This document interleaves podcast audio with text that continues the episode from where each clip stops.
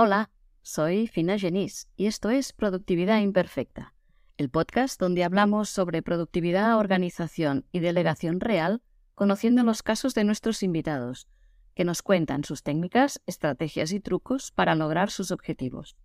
¿Te apuntas? Empezamos. Pero antes, si necesitas delegar, contacta conmigo en deleguo.com y te ayudaré en todo el proceso. Hoy tengo el placer de conversar con Marina de Luna.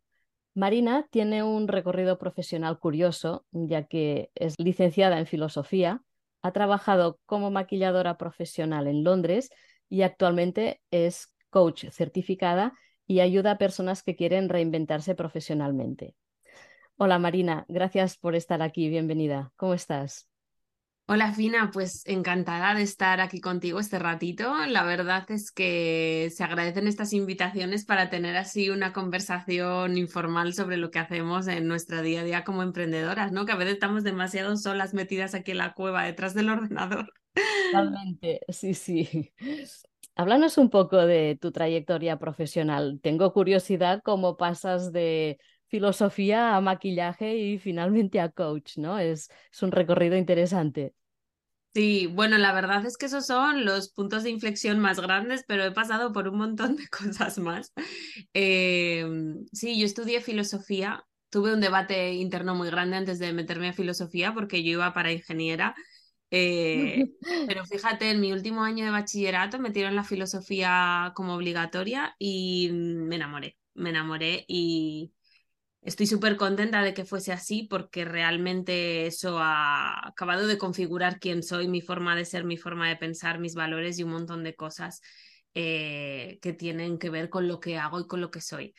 Así que bueno, eh, un gran impacto tuvo eso. Y después, pues, ¿qué pasó? Pues lo que todos sabemos, ¿no? 2008-2013, una crisis económica brutal cuando ya acabó la universidad. Eh, buscando trabajo imposible de encontrar, oposiciones eh, para profesorado totalmente suspendidas. Mm, terrible, situación terrible. Y dije, bueno, pues ya que no puedo hacer eh, algo con lo que he estudiado, pues voy a fomentar otro de mis hobbies y por aquellas me gustaba muchísimo el maquillaje como forma de expresión artística sobre todo y decidí hacer un curso y profesionalizarme en ello. Y bueno, eh, lo hice para disfrutarlo, luego acabé trabajando en ello porque, bueno, como decías, nos fuimos a Londres, mi pareja y yo, eh, porque aquí, claro, pues las cosas estaban difíciles y decidimos, pues vamos a probar suerte, como muchísimos otros españoles, porque hubo un boom de gente que nos fuimos para allá. Yo creo que buscas un país eh, dentro de Europa por las facilidades que te da viajar y el idioma que mejor manejas es el inglés, pues pumba, un montón de gente para allá. Y ahí, ya te digo, pasé por un montón de cosas. Empecé sirviendo cafés en una estación de metro, como mucha gente. Eh, después empecé a trabajar en cosmética, acabé eh, como responsable de maquillaje en una gran cadena comercial, eh, maquillando en London Fashion Week un par de temporadas consecutivas, pero algo me decía que echaba de menos mi yo intelectual y que aquello pues no dejaba de ser un hobby que no quería que fuese mi vida profesional para tanto tiempo. Em, entonces decidí volver a las aulas. Em, yo había hecho el máster de profesor de secundaria en España eh, podría haberlo usado allí, convalidado allí, pero entonces hubiese empezado a trabajar como profesora de secundaria haciendo sustituciones y demás, y yo quería empezar directamente eh, como, como si hubiese hecho mi formación allí, entonces decidí volver a hacer ese máster de profesionalización allí. Y estuve tres años trabajando como profesora de secundaria en, en institutos en, en Inglaterra. Pero... ¿Y, qué tal son los críos allá? ¿Como los de aquí? Fatal, O sea, a ver, fatal para mí. Que yo tenía compañeros, sí que es verdad que es una profesión muy dura, especialmente en Inglaterra, eh, porque las condiciones son diferentes. Eh, yo trabajaba en un área de Londres eh, bastante desfavorecida y eso se notaba a nivel social en, en la población que teníamos en el instituto. Pero mm, bueno, hay unas, hay estadísticas que dicen que de media alrededor del 30 y tantos por ciento de los profesores dejan la profesión en los cinco primeros años. Así que imagínate el percal. Mucho estrés, eh, una presión muy grande, eh, salud mental escasa eh, y aparte yo creo que no era solo el contexto, sino que yo sentía que no estaba respondiendo a mi vocación, a lo que yo quería hacer. Yo quería hacer otras cosas, me apetecía trabajar con adultos o con adolescentes no me hubiese importado, pero sentía que lo que hacía no estaba siendo valorado porque esos niños no querían escuchar lo que yo tenía que contarles. Y eso a mí me frustraba mucho. Yo allí no daba clases de filosofía, que en España antes de irme sí lo hacía. Eh, daba clases de filosofía para bachillerato y, y lengua y literatura. Pero allí daba clases de idiomas, de español y francés. Entonces, esos niños decían que con el inglés iban a todos los sitios y que el francés y el español les daba igual. no todos, ¿eh? tenía alumnos fantásticos, por supuesto, pero mm, yo no me sentía que estaba ocupando el sitio que me correspondía. Claro. Entonces, yo quería volver a la filosofía, sabía que con la filosofía podía ayudar de otra manera.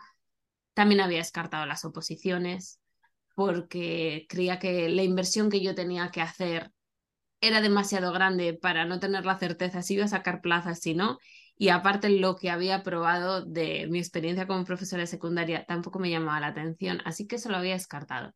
Y fíjate qué sucedió por aquellas, Vina, que dije, bueno, yo quería doctorarme, yo quería hacer el doctorado, hacer la tesis y probar en la enseñanza universitaria. Y estuve indagando, eh, fui a King's College, a una universidad de Londres, estuve buscando tutor para la tesis, profesores de allí me dijeron que me llevaban la tesis y de repente me di cuenta, y esto es algo que me gusta contarlo por si alguien le hace algún clic, que cuando ya lo tenía todo encima de la mesa para hacer o lograr ese sueño que quería, pensé, mm, ¿esto es un sueño de ahora? ¿O es un sueño del pasado que estoy persiguiendo porque en el pasado no pude conseguir? Wow. Fíjate, ¿eh? Y me di cuenta de que ya no quería eso, de que quizás quería hacer cosas en mi presente que respondiesen a mis ambiciones del presente y no a las del pasado. Meterme ahora en una institución y entrar en las reglas de una institución no era lo que a mí me apetecía, que me apetecía hacer cosas por mi cuenta, explorar, crear proyectos nuevos. Qué interesante la reflexión que hiciste, wow. Sí, sí, la verdad, y por eso me gusta contarlo, porque mm, me pasa mucho trabajando con clientes también, que a veces dicen, ah, es que yo siempre he querido esto, y la pregunta es, ¿pero lo quieres ahora? ¿Lo quieres hoy? ¿Tu yo de hoy lo quiere? ¿O lo quiere tu yo de 20 años que se quedó frustrado porque no lo consiguió? Y es que somos personas diferentes. Yo no soy la misma persona ahora que hace 5 años, que hace 10 o que hace 15. Entonces, bueno, a veces merece la pena pararse a pensar en cuáles son mis prioridades hoy, cuáles son mis valores hoy, qué es lo que me apetece hoy. Eh, y honrar a quien somos hoy, que también somos valiosas, no, no solo aquello que, que fuimos, ¿no? Wow, qué interesante. Así que fíjate, y ahí decidí, bueno, pues que quería certificarme como coach para tener herramientas para ayudar a la gente de otra manera, uniendo la filosofía con, con esa parte más de ayuda. Eh, desde el punto de vista de la ética, del discurso, de, del evitar contradicciones internas, bueno, muchas cosas, ¿no? Gestión de tiempo, recursos humanos. Y fíjate, acabé la reinvención profesional y la marca personal, que es lo que hago ahora, y me chifla. Ahora, ¿qué me depara el futuro? No lo sé. Sé que a día de hoy estoy donde quiero estar, pero igual que ayudo a otras personas a reinventarse, pues quizás dentro de unos años lo haga yo también, otra vez. Así que bueno, siempre dispuestos a, a cambiar si es lo que nos apetece. Sí se te nota que te chifla porque se te ha iluminado la cara cuando lo has dicho. Háblanos un poco de, lo que haces o de los servicios que ofreces como coach. ¿Qué tipo de personas ayudas y, cómo? Bueno, pues eh, a día de hoy me dedico a ayudar a personas que no se sienten realizadas con su carrera profesional, con lo que están haciendo en este momento, eh, pues o porque no se sienten valoradas o porque sienten que podrían estar haciendo más de lo que hacen eh, o ayudando de otra manera o quizás empezar una carrera profesional en un momento en el que querían unas cosas y ahora quieren otras. Fíjate que la mayoría de mis clientes se encuentran en una situación en la que empezaron en una profesión, eh, siguen en esa profesión, pero igual su desarrollo personal ha ido, ha ido haciéndoles crecer por otro lado y su carrera profesional se ha quedado desajustada con quién son ellas a nivel personal. Entonces se encuentran en un trabajo en el que sienten que no aportan suficiente o que no se les valora suficiente o que sienten que el contexto de las personas con las que están no se ajusta a ellas. De repente me encuentro con mucha gente que me dice, es que mis compañeras de trabajo critican mucho, o es que mi jefe no me valora, o es que me estoy dando cuenta de que no me están tratando bien, o es que no me pagan lo suficiente, o es que no me dicen, eh, mm, haz esto como tú quieras, no valoran mis opiniones, ¿no? Esto es duro, ¿eh? Esto es duro. Cuando lo sufres, que yo lo sufrí, esto es duro, ¿eh? Sí, sí, sí lo es. Sí lo es porque te encuentras totalmente desajustada. Y, mm, y hay personas que, desde mi punto de vista, viven en un poco un autoengaño cuando dicen, bueno, yo aunque no esté bien en el trabajo, yo cuando salgo reseteo y me olvido y compartimento. Pero es que esto no es real, no podemos compartimentar, es que el ser humano es muy complejo. Em, y todas nuestras áreas, las distintas áreas de nuestra vida están totalmente entrelazadas. Entonces, mm, yo si estoy mal en el trabajo, cuando llego a casa, no estoy de buen humor. Al final lo pago con quien no debo. O como me pasaba a mí, yo salía de trabajar y estaba tan exhausta y me sentía tan mal que me tumbaba en la cama y miraba el techo por horas como si fuera una meba. O sea, no era capaz ni de hacer ninguno de mis hobbies. Los fines de semana no me apetecía salir. Los domingos por la tarde me sentía físicamente enferma de pensar que el lunes tenía que ir a trabajar. Las vacaciones las pasaba con ansiedad porque sabía que a la vuelta de vacaciones volvía al mismo sitio que me hacía tan infeliz. Entonces, por desgracia, hay mucha gente en esta situación. Se estima que un 70% de la población activa en España, fíjate, ¿eh? un 70%, no es feliz en su trabajo. Y claro, yo me pregunto, ¿por qué este porcentaje es tan alto? Pues lo, lo, que me lleva a mí a pensar es que si hay tanta gente infeliz en su trabajo es porque aunque estén infelices no dan el paso de hacer un cambio, porque si no los porcentajes no serían los que son. Se acomodan a tener el sueldo a final de mes y dicen, bueno, al menos es esto, al menos tengo un sueldo y, y ya está.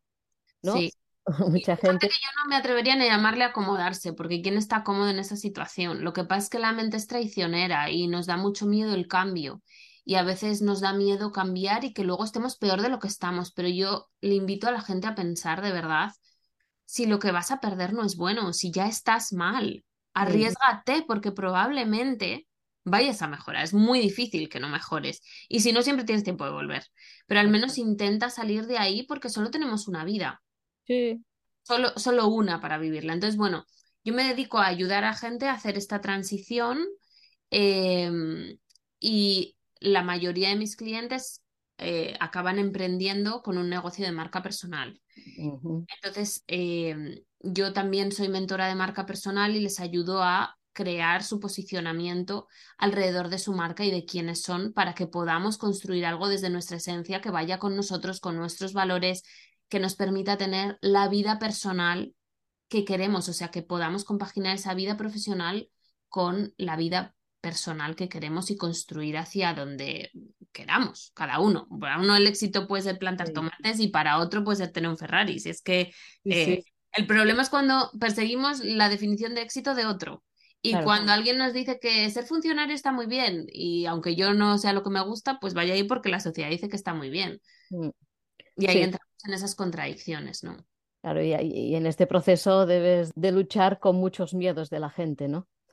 Sí, claro, es, es el principal obstáculo, el miedo que tenemos al cambio, el miedo al fracaso, el miedo a vendernos, em, y también un poco ir derrumbando creencias, tanto, la mayoría son construcciones sociales, ¿eh? pero también creencias individuales que tiene cada uno, pues de pues de eh, qué nos dijeron nuestros padres que era vivir bien, que era un buen trabajo, eh, las generaciones anteriores han tenido el mismo trabajo de por vida y lo que se consideraba que era el éxito era pues estar desde tus 25 hasta los 65 en el mismo puesto de trabajo y las cosas han cambiado mucho. Entonces ni siquiera fuera, ni siquiera el mercado está pidiendo eso de los trabajadores, está pidiendo cambio. Si hay muchísimos trabajos nuevos y muchísimos trabajos que se están quedando obsoletos, o sea que como no aprendamos a convivir con esa incertidumbre y, con el cambio constante, es muy difícil que nos vaya bien. Claro, y adaptarnos a, las nuevas circunstancias. Claro, así es.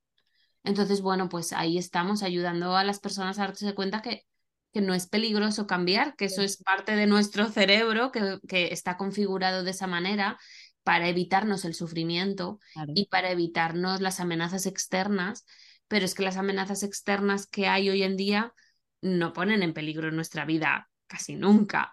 Eh, cuando vivíamos en las cavernas, sí, ahora ya no. Pero el problema es que el cerebro sigue configurado de la misma manera. Entonces hay que aprender las reglas del juego y, y hacer que reme a nuestro favor. Y aquí estás tú para apoyarlos. Por supuesto, cualquier persona que esté en esta situación, pues eh, estará encantada de hablar con ellos y de echarles un cable. Así es. Hablemos un poco de, trabajo. Dime, ¿en qué consiste tu día a día? ¿Qué haces en un día normal laboral? Bueno, pues eh, mi día a día ha cambiado mucho en, los últimos dos años porque recientemente he sido mamá. Tengo una bebé preciosa de 21 meses, va a hacer eh, sí, está pasando el año y medio. Y la verdad es que ha revolucionado mi vida y mis horarios y mi negocio y mi todo, mi mundo. Claro. Em, Ahora ya es el centro. Es el centro, sí, y qué feliz estoy de que así lo sea, pese a que eh, sigo sintiendo que mi yo profesional tiene el mismo peso que mi yo de mami. Eh, siento que Mm, soy una mamá entregada, pero que también tengo mi faceta profesional igual de entregada a mi negocio y a mis clientes y que eso a mí también me aporta a nivel personal, eh, a nivel de autoestima, a nivel de intelectual, de retos, de, de tener la mente activa de otra manera. Entonces, mi gran reto es compaginar ambas cosas. Los primeros meses me costó, pero digamos que he ido encontrando mi equilibrio. Entonces, digamos que antes era bastante más flexible con mis horarios de trabajo, yo empezaba a trabajar a la hora que me pidiese el cuerpo, eh, estaba, pues había días que hasta muy tarde, hasta la hora de cenar, había días que lo dejaba súper pronto y me iba al gimnasio, un poco fluía, ¿no? Sí que soy una persona bastante organizada y bastante estructurada, entonces yo siempre tengo en la agenda qué tareas tengo que hacer cada día, me fijo objetivos que yo sé que a ti te interesa mucho el tema de la productividad, ¿no? Entonces yo me suelo fijar objetivos a nivel anual y después a nivel trimestral, eh, haciendo desglose de tareas y agendando todo lo que todo lo que tengo por hacer. Y yo empiezo la semana normalmente con mi Google Calendar por bloques de tiempo estructurados. O sea, soy muy estructurada, aunque diga que antes fluía, pero yo sabía lo que quería hacer cada día, porque si no, te sientas a trabajar y hasta que te sitúas y hasta que aterrizas, pierdes un montón de tiempo, o al menos eh, así funciono yo. ¿Y trabajas muchas horas al día? Ahora mismo trabajo de media unas seis horas al día. Eh, hay días que un poquito más porque tengo clientes por la tarde-noche.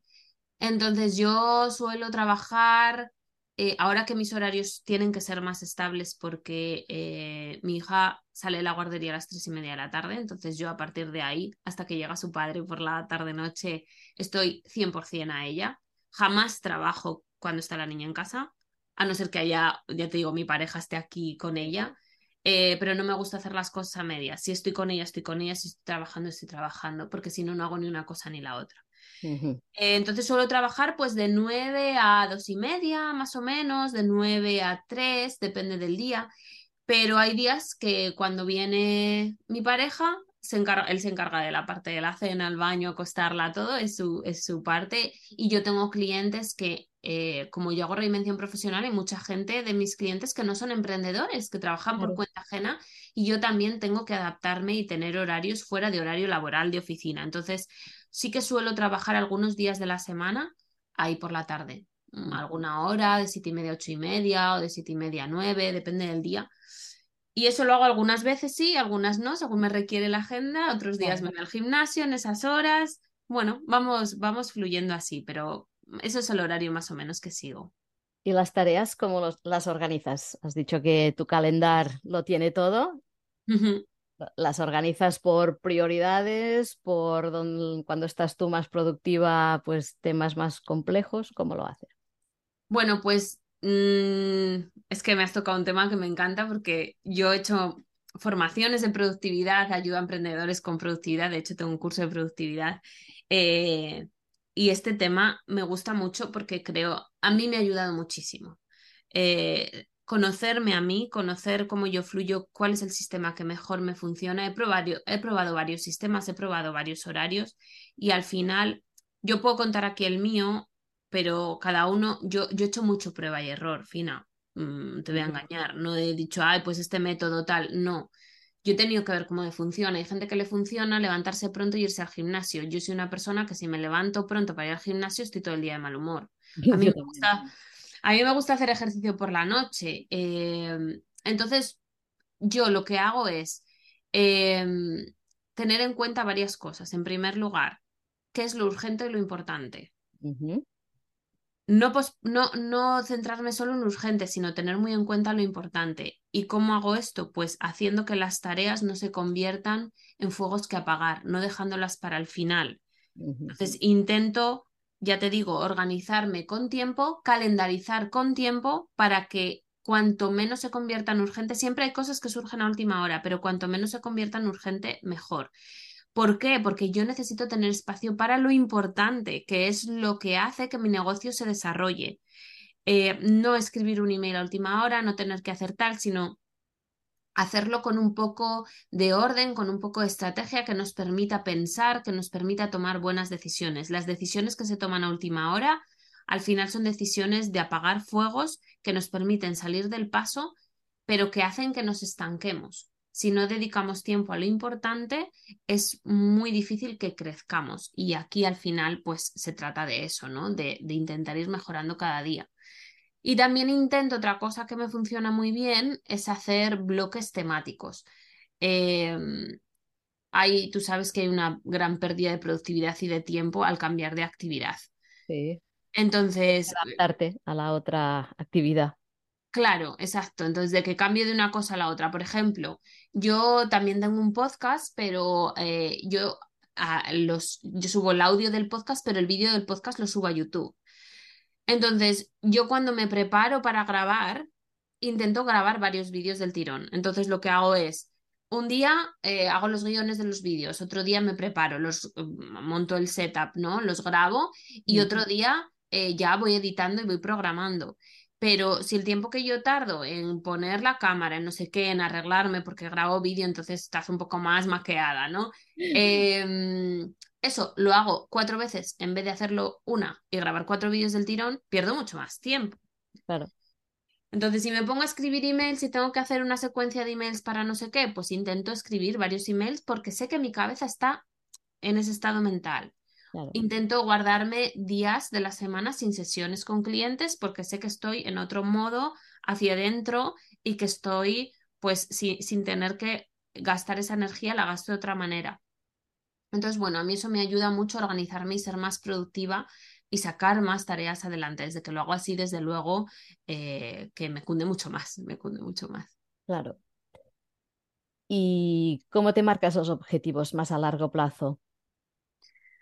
Pues, como te decía, suelo hacer, em, suelo ponerme unos objetivos anuales que son un poco más generales, em, más amplios, quiero decir. O sea, siempre suelo pensar en un objetivo de facturación y a partir de ahí eh, pienso en cómo me gustaría a mí eh, cumplir ese objetivo económico.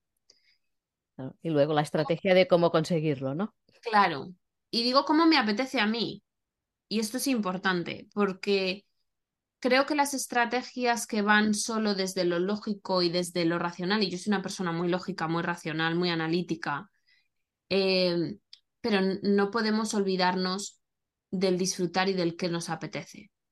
Porque cuando nos, disfruta, nos, nos olvidamos del disfrutar y de qué nos apetece a la hora de marcar esas estrategias, esas estrategias suelen fallar.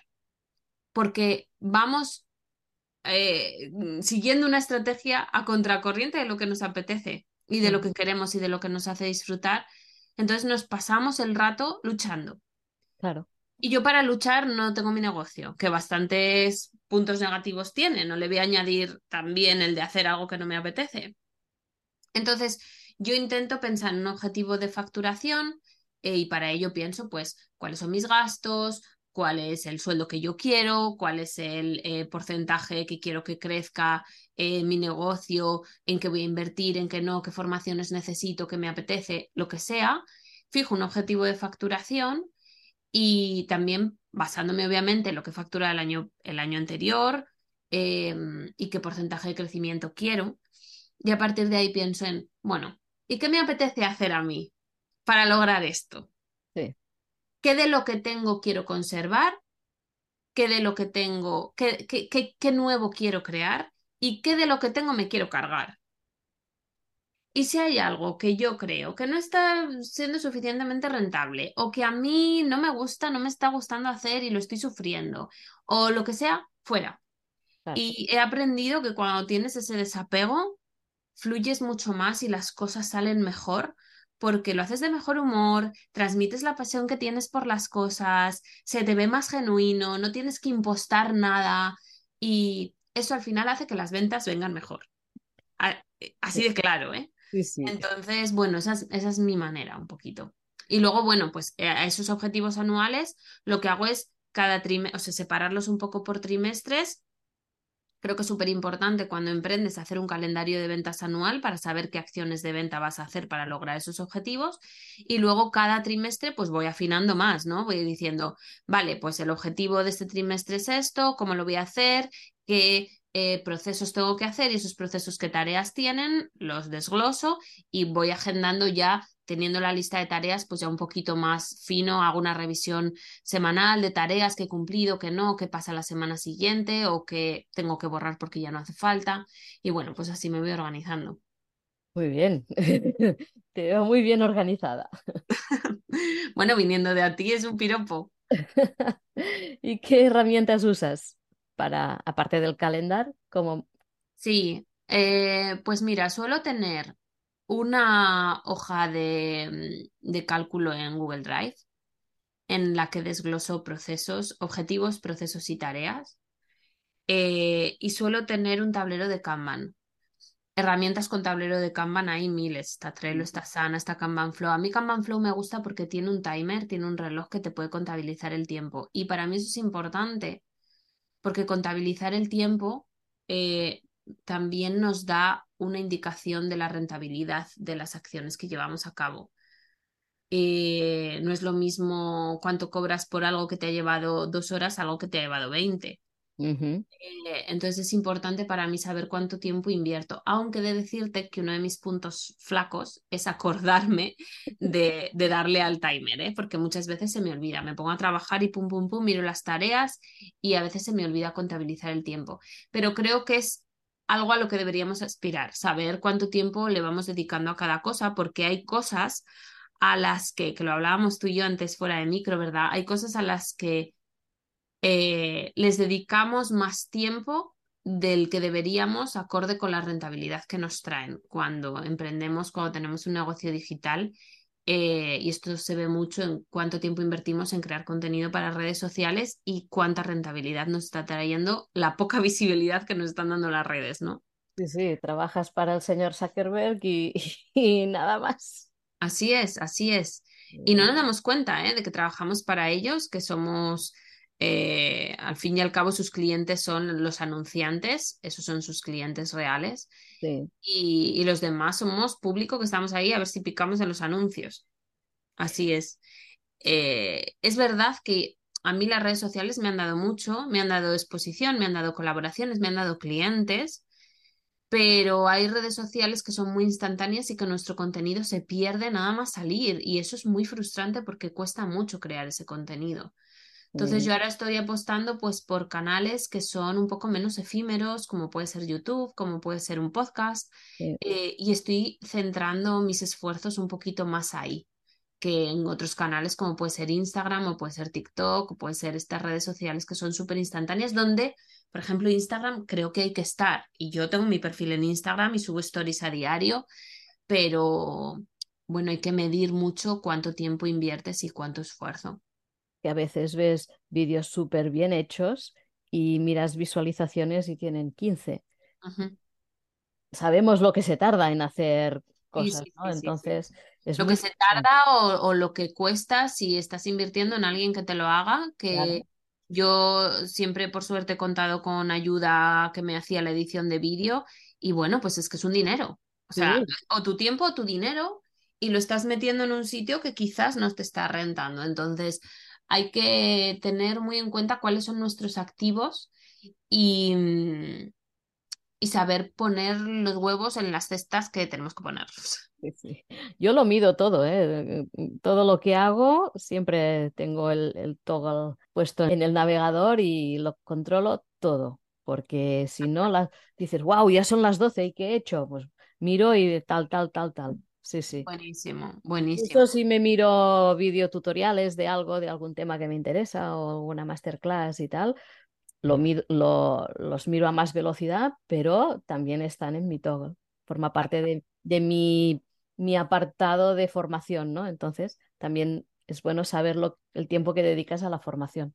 Así es, así es, sí, sí, que todos la necesitamos, ¿eh? Porque nadie ha nacido aprendido. No, no, no. Yo, eh, cada día, cada día o, o miro algún cursos que, que estoy haciendo o vídeos o lo que sea, pero o audiolibros que También, bueno, mientras caminas, pues es una buena cosa, ¿no? Podcast y audiolibros te enriquecen mientras haces otras cosas. Eso es, sí, sí, sí. ¿Tú tienes enemigos de productividad o ladrones de tiempo? ¿Y cómo los combates si los tienes? Ver, estrategias. A ver, fíjate que incluso yo creo que las que estamos bien trabajaditas en esto de la productividad, pues eh, claro, todos tenemos puntos flacos. Yo el día que me siento fuerte, dejo el móvil fuera de la oficina. O sea, lo dejo en otra habitación. Em, Si lo tengo cerca, lo tengo sin sonido. Si lo tengo lejos, lo tengo con sonido, porque si me llaman de la escuela infantil porque a la niña le pasa algo, yo necesito estar operativa, ¿no? No puedo desconectarme o poner el móvil en modo avión, como dice mucha gente que hace. Eh, bueno, pues si tienes a alguien dependiente a tu cargo, pues no, no puedes hacer eso, pero eh, creo que el móvil es una gran distracción y yo eh, estoy muy consciente con eso porque sé que hay plataformas que están diseñadas para que entremos y entremos en bucle ahí dentro, ¿no? Como Instagram, te pones a ver Reels y deslizas, deslizas, deslizas, es el mismo sistema que tiene TikTok. Yo TikTok, por suerte, lo he utilizado poquísimo. eh, porque me negaba a utilizarlo y luego al final dije, va, si es que no es la herramienta, es cómo tú la utilizas, porque había gente en la que yo confío en su criterio que me habían dicho que había creadores de contenido súper buenos y tal. Entré, probé, es cierto. Me gusta también que te dan más visibilidad que Instagram, eh, pero volvemos a lo mismo, no me compensa. No me compensa y he dejado de entrar, pero sí que esos días que estuve indagando cómo funcionaba la plataforma, sentí que me sorbían el cerebro, te lo juro, Fina. Es que entras y es, es como que te quedas pegado. Yo no sé qué tiene.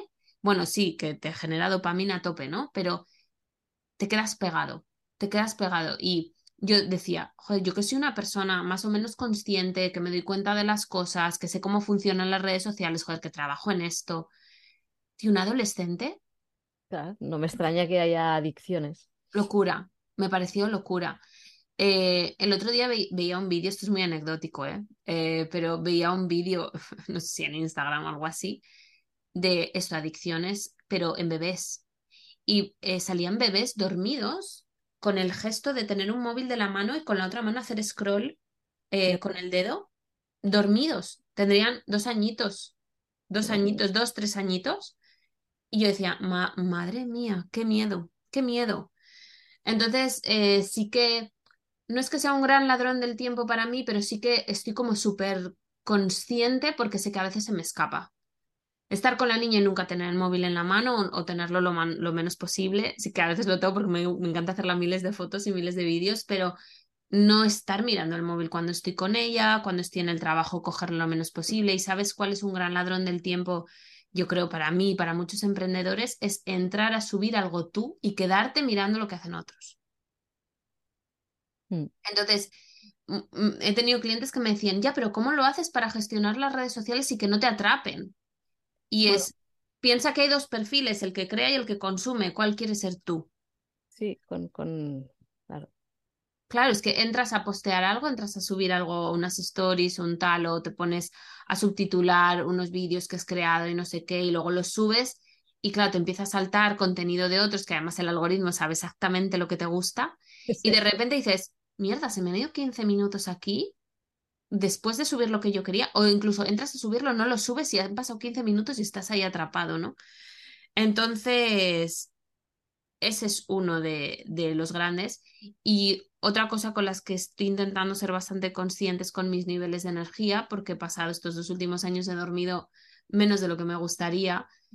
Eh, entonces, algo que me pasaba es que yo me sentaba a trabajar y estaba muy cansada. Y es algo que en esta etapa de mi vida es difícil de solucionar. Entonces estoy como creando nuevas rutinas. Ahora por suerte la niña está durmiendo un poco mejor porque bueno, el sueño es evolutivo. Hay una etapa cuando son bebés que no hay nada que puedas hacer.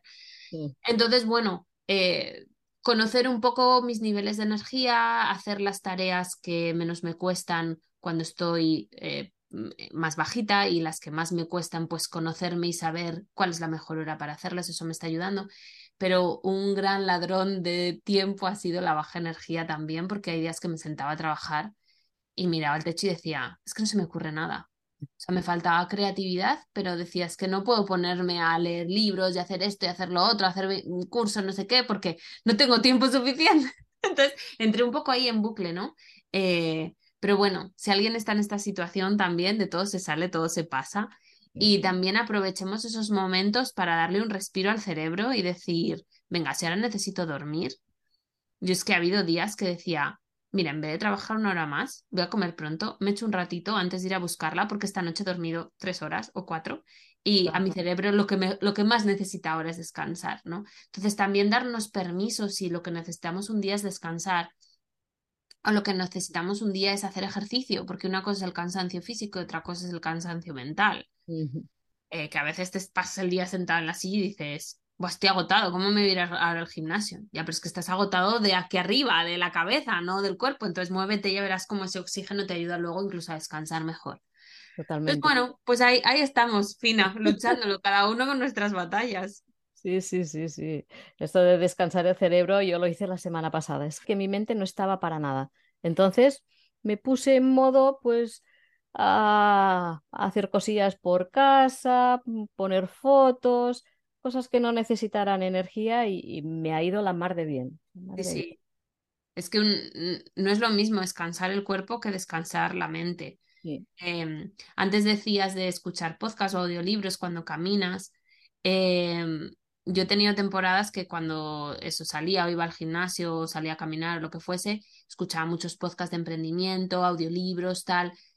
Pero ha habido temporadas en las que estaba tantas horas trabajando y tan metida en el trabajo que necesitaba salir de casa y cuando iba al gimnasio escuchar música o escuchar otra cosa para que también dejar descansar la mente.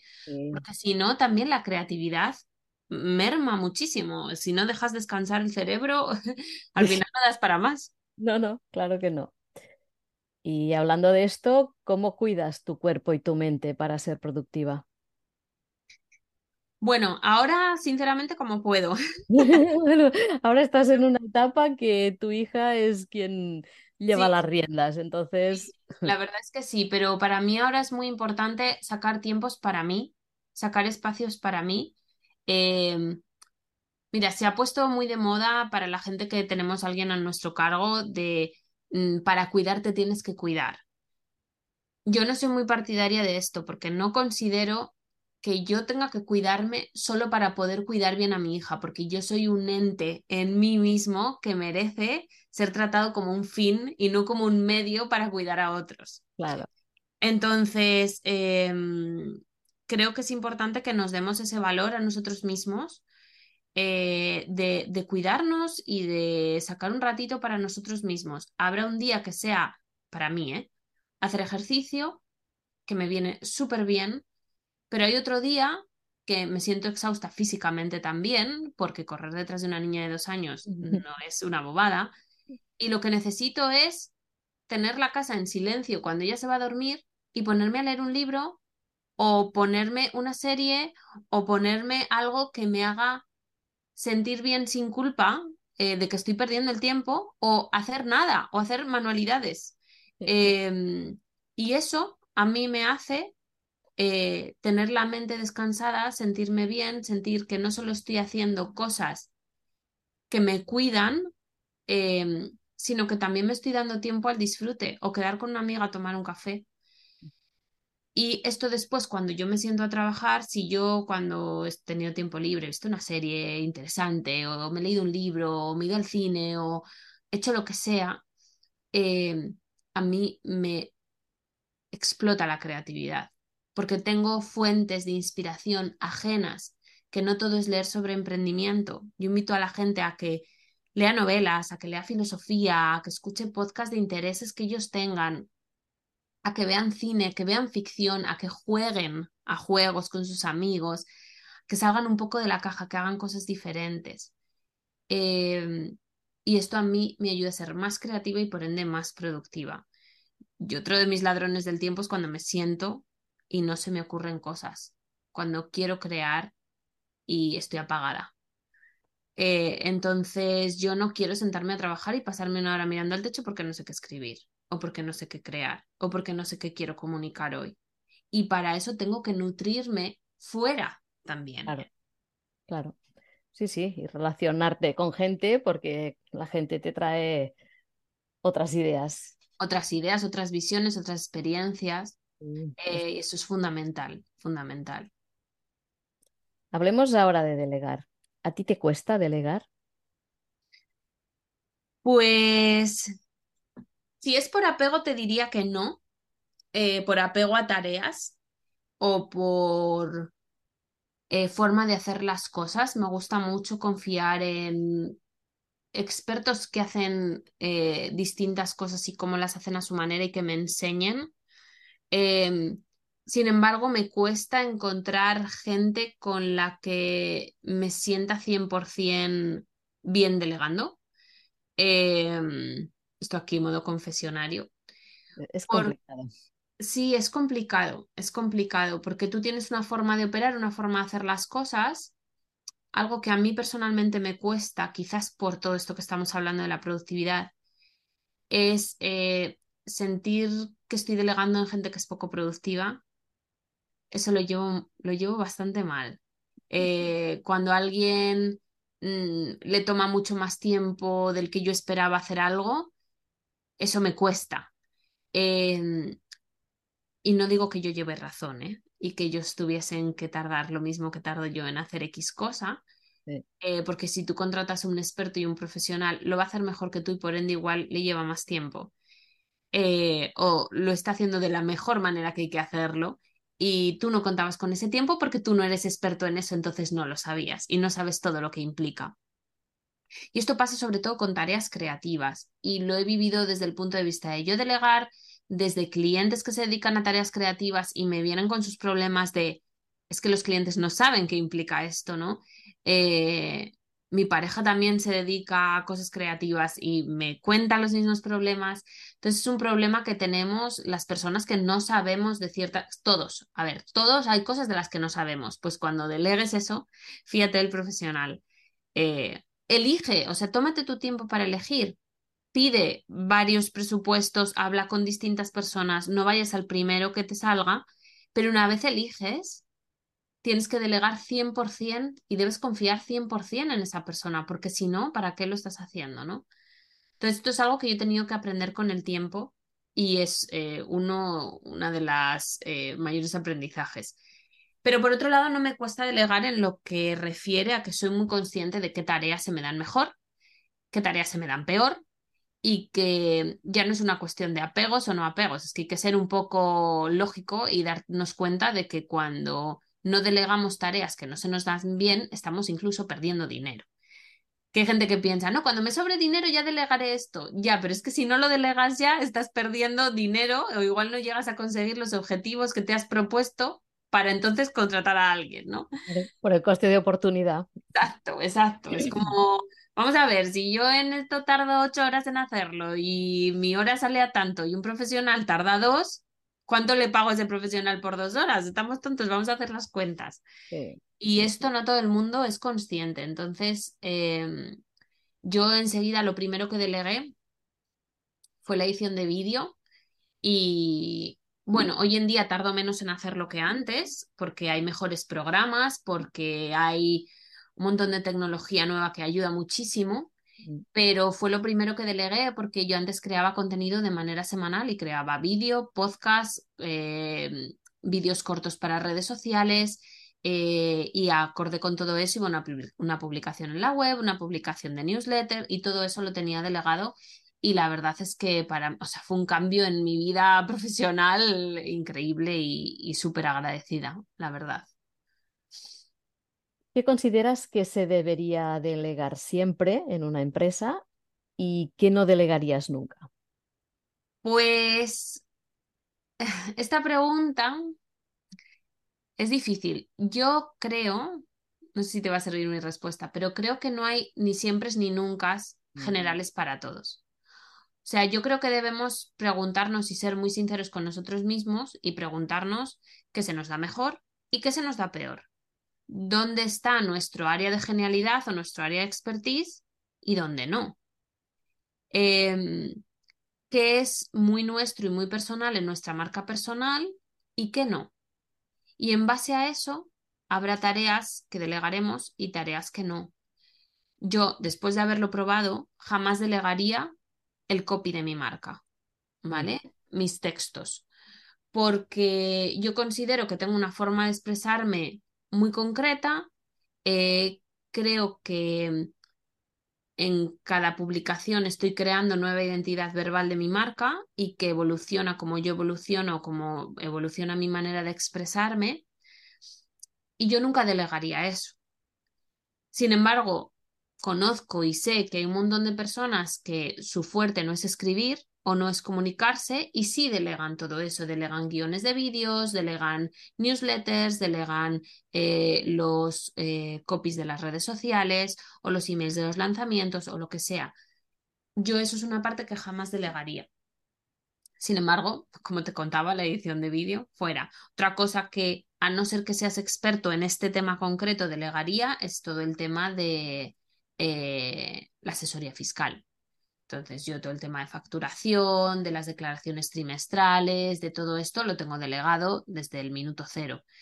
Eh, el asesoramiento legal y todo lo demás. También he delegado el diseño web. Mi primera web me la hice yo, sé hacer la web pero después he delegado a un experto que me lo ha hecho mejor, me lo ha diseñado mejor y está más bonita la web, ¿no? Eh, siempre hay cosas que dependiendo de qué recursos tengas, en unas épocas tendrás un recurso, más recurso de tiempo y en otras tendrás más recurso de dinero. Entonces, cuando tienes menos clientes, tienes más tiempo, pues quizás lo puedes hacer tú, pero cuando vas creciendo un poco, tienes más clientes, tienes menos tiempo, pues quizás lo puedes delegar.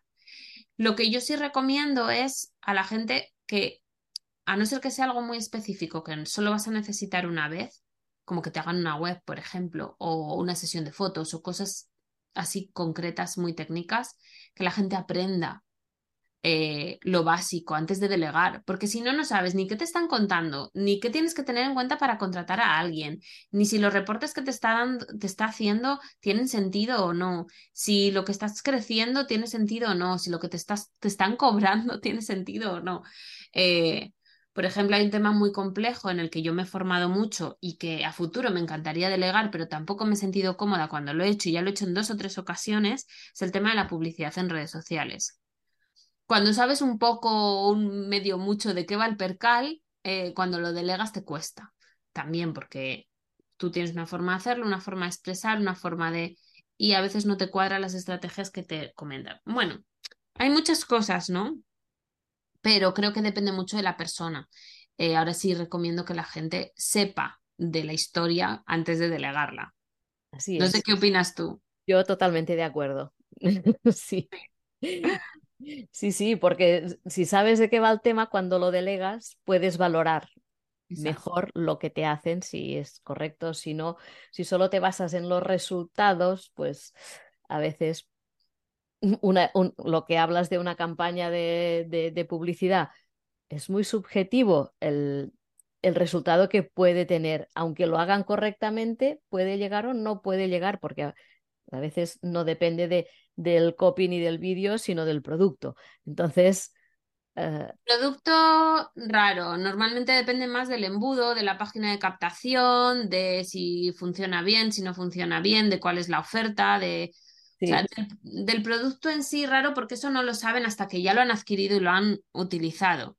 Pero de la oferta que se proponga y de cómo se sepa comunicar eso, no siempre es el anuncio exactamente, es la página de sí, aterrizaje, cómo funciona ese embudo, cuál es el lanzamiento que hay detrás, cómo se comunica la oferta, o sea, hay muchas, muchas, muchas piezas, ¿no? claro, Pero así, hay que conocer un poco todo eso, porque si claro. no, ¿de qué te valen los reportes? No te... Sea, una cosa son los números y otra cosa es qué dicen los números y qué decisiones tengo que yo tomar a raíz de esos números, ¿no? Correctamente. Sí, sí, sí, sí, sí. Totalmente de acuerdo contigo.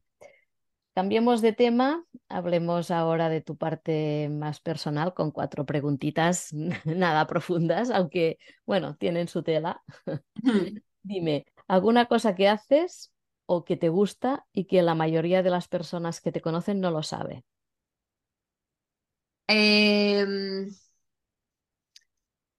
bueno, en otras épocas de mi vida quizás había más. Ahora digamos que, bueno, cuando te expones públicamente y, y das a conocer tu historia porque forma parte de tu marca personal, pues como que hay más gente que, que sabe las diferentes facetas. Algo que sorprende mucho a la gente que me conoce mi parte intelectual es, eh, es esa, esa parte profesional que tuve como maquilladora, ¿no?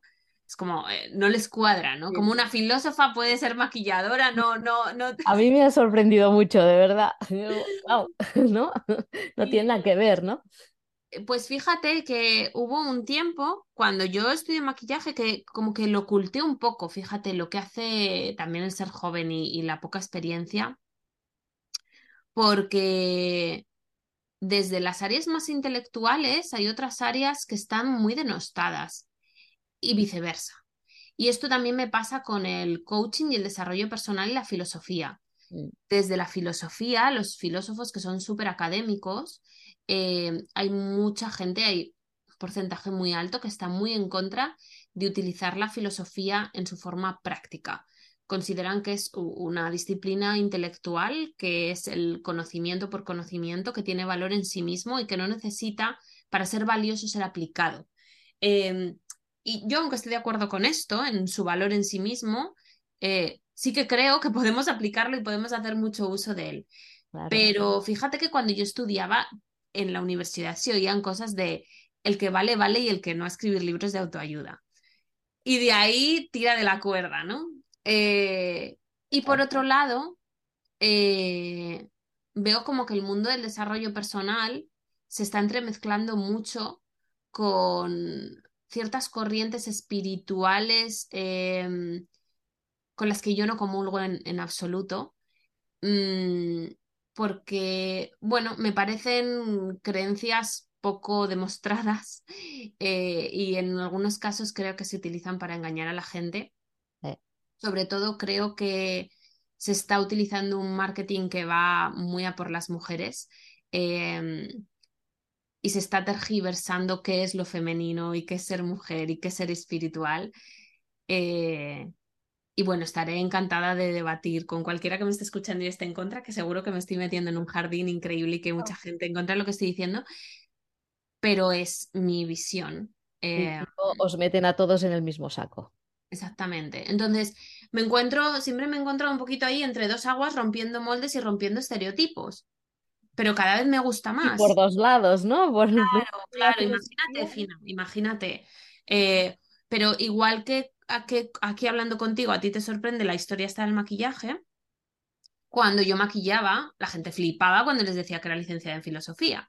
Claro, Y es- es- es- pero ¿por qué? O sea, ¿por qué nos tenemos de nuevo compartimentar? ¿Por qué tenemos que eh, creer que solo existen los estereotipos? De verdad, es que la gente es muy compleja.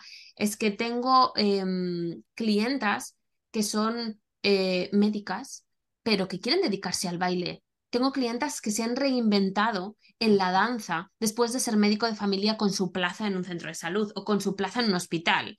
Eh, policías nacionales eh, que se han reinventado en terapias alternativas. O sea, de verdad, es que tenemos la cabeza llena de, llena de cajas, llena de cajas y de etiquetas, y hay que romper con eso, ¿no? Nos han enseñado que si estudias filosofía, lo normal es que te dediques a ello, ¿no? Y, claro. Pero te dediques a ello, más que te dediques a ello, que seas una persona de ciertas características, que te gusten ciertas cosas muy concretas y que no te salgas de ahí. Eh, y el maquillaje durante mucho tiempo eh, se ha visto como algo súper superficial, que era para cambiar la apariencia y para que no te vean que tienes un grano. Y no tiene nada que ver con eso, dependiendo para quién, ¿no? pero es una forma de expresión artística, lo puede ser. Yo más estudié caracterización para cine y teatro y es la parte que más me gusta. Eh, otra cosa que no sabe la gente de mí es que soy súper friki, juego al rol desde que tenía 15 años, me encantan los juegos de mesa, o sea, somos muy complejos, dejemos de encasillar, atrevámonos a hacer cosas nuevas que se salen de la etiqueta que yo he tenido toda la vida puesta en la espalda y es que la gente piensa de mí que soy esto, entonces ¿cómo voy a atreverme a hacer aquella otra cosa? Si te, si te, apetece estudiar cerámica, que yo hice un curso de cerámica hace poco y me maravilló, hazlo. Si te apetece, eh, yo qué sé, mm, escalar, hazlo. Si te apetece ir a baile, hazlo. O sea, haz lo que te dé la gana. Yo tuve una época muy dedicada al baile. Hacía baile, danza oriental del vientre, country, salsa, bueno, poco de todo. Maravilloso. lo sabe, ¿no? De mí, una manera que ah, yo me sentía súper bien. Salir de la oficina e irme a bailar, wow. Genial, fíjate qué bueno. Y cómo nos permite. luego a veces te crees que eso no va con tu etiqueta, esa etiqueta que te han puesto, y es cuando más tú te sientes. Mm. Sí, sí, cuando te liberas de, de las correas que te atan a la vida, digamos, programada y dejas pues volar tu mente y con lo que haces, ¿no? Así es, así es. ¿Tú tienes manías de esas curiosas que todos tenemos? Pues fíjate que lo he estado pensando antes y seguro que sí. Eh, seguro que si hablas con, con, mi marido te diría que un montón que a él le molestan, no seguro. Pero fíjate que ahora no se me ocurre. Él, él siempre me dice que, que, hay que hacer las cosas a mi manera de hacer las cosas. que puede ser X, puede ser hasta doblar los calcetines. Eh, pero tampoco soy consciente de que sí que con el tiempo hay cosas que te vas dando cuenta que haces de una determinada manera y si te gusta un poco retarte a ti mismo, pues intentas hacerlas de otra solo para ver cómo te sientes. Y eso ha hecho pues probablemente que me vaya quitando cosas. No te sabría decir una manía ahora. Es que no, no se me ocurre. Seguro que tengo, ¿eh? Pero no se me ocurre, no se me ocurre. Dime un lugar al que desearías volver o que cuando lo viste dijiste aquello de que si un día me pierdo, aquí me encontrarás. Pues mira, te voy a decir dos. Eh, tengo muchas ganas de volver a Londres eh, porque desde que nos mudamos de vuelta a España hace ya cuatro años no hemos vuelto. Eh, yo tenía, cuando me volví de allí, seguí trabajando con una empresa en la que hacía coaching y tenía programado volver cada dos meses más o menos, porque hacía coaching online, pero cada dos meses iba allí y lo hacía presencial. Em, el último viaje que tenía programado me lo chafó la pandemia y a partir de ahí pasamos todo al online.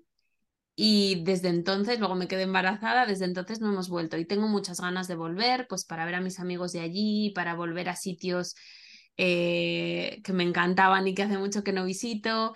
Y bueno, para revivir un poco lo que, lo que dejamos y también para llevar a Lucía y que conozca todo eso, ¿no? Pero por otro lado, si me dices de un sitio que me ha encantado, al que me encantaría volver, em, Edimburgo. Me maravilló, me maravilló. Eh, y fíjate, pues me gustaría, he ido a India, he ido a Vietnam, he ido a montón de sitios. Mira, fíjate, donde no he ido nunca es América, no he cruzado el charco para allá. Eh, y también tengo ganas, pero es que Edimburgo tiene una magia especial. Eh, si me dices capitales de Europa, todo el mundo se va a París, a Londres, tal, y Edimburgo es pequeñita, pero tiene una magia eh, que me maravilló. Así que yo creo que, que sería Edimburgo. Fantástico. Y finalmente, un personaje histórico de cualquier época para compartir mesa, charlar y por qué. ¿Algún filósofo o filósofa? Pues. Qué difícil. Me parece súper difícil. Eh, ¿Tantos y tantas? Hay tantos y tantas. Por desgracia se nos vienen más a la cabeza tantos porque Claro. Por lo que hemos vivido, se nos han, tenemos muchos más representantes masculinos eh, que femeninos. Aunque, bueno, a mí siempre me ha gustado hacer el esfuerzo de, de, de, mirar, leer y escuchar voces femeninas, porque las ha habido en todas las épocas, ¿eh? Desde, ahora que hablamos de filósofos, por ejemplo, desde la Grecia antigua, que es donde eh, implosionó la filosofía, hasta nuestros días. Pero, por desgracia, tenemos menos referentes. Eso está cambiando, por suerte, menos mal. Em, yo creo que si tuviese que elegir, me costaría muchísimo, ¿eh? pero probablemente elegiría a algún filósofo que haya hablado de, de los principios de la ética universal, como podría ser Kant, con, con el imperativo categórico, o sí, yo creo que algo así, para exponerle cómo vivimos ahora, qué ha sucedido con esas éticas universales de, su época, de la Ilustración, cómo han acabado derivando en, las éticas de mínimos de derechos humanos, que los derechos humanos es una, es, son los derechos mínimos éticos que se intentan garantizar em, a pesar de las diferencias culturales de, los distintos contextos. Eh, y me gustaría charlar con, con estos filósofos para que desde su punto de vista examinasen cómo lo adaptarían a la diversidad cultural y social que tenemos ahora. Porque es de, uno de las cosas que más eh, contradicción me generan a mí hoy en día, como soy firme partidaria de una ética de mínimos universal, pero cómo al convivir y al haber convivido con personas de muchas culturas, de muchos países diferentes, de muchas religiones diferentes, la aplicación práctica de esto se hace muy, muy, muy compleja. Eh, hay mucha gente que tiene muy claro en temas eh, internacionales, sobre todo que van anclados a religiones, pues que si el velo islámico, que si no sé qué, que si no sé cuál, ¿qué haría con ello? Pues lo quitaría para todo el mundo porque es una...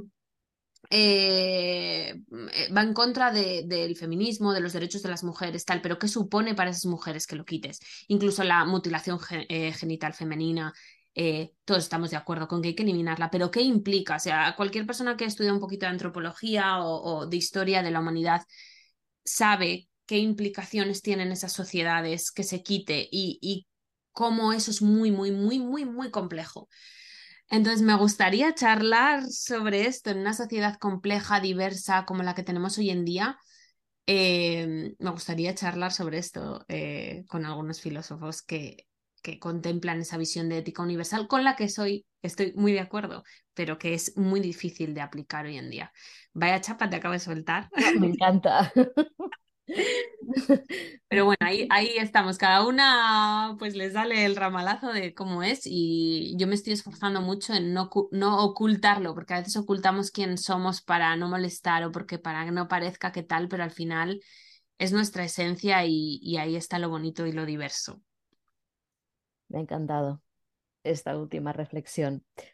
Y finalmente te cedo el micro para que puedas decir lo que quieras o dónde te podemos encontrar.